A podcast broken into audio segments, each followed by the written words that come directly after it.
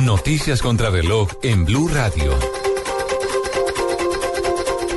3 de la tarde, 31 minutos, actualizamos las noticias en Blue Radio. Un mes después de la masacre de Newtown en la que murieron 20 niños, el presidente Barack Obama calificó este lunes como sensato prohibir los fusiles de asalto en los Estados Unidos, mientras que padres de la escuela Sandy Hook pedían una discusión nacional para evitar otra tragedia de este tipo.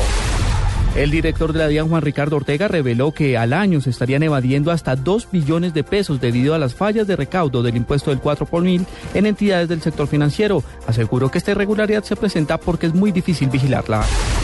La ampliación de la carrera 11 estaría lista para el primer semestre del año 2014. El Instituto de Desarrollo Urbano recibe este lunes por parte del Ministerio de Defensa el segundo y último tramo de los terrenos correspondientes al Cantón Norte que permitirán terminar la construcción de la avenida Germán Arciniegas o carrera 11. El expresidente de los Estados Unidos, George Bush padre, fue dado de alta y ya abandonó el centro médico. Bush había sido internado el pasado 23 de noviembre debido a complicaciones de una bronquitis y el pasado 23 de diciembre fue trasladado a la unidad de cuidados intensivos a causa de una fiebre elevada. 3 de la tarde, 32 minutos.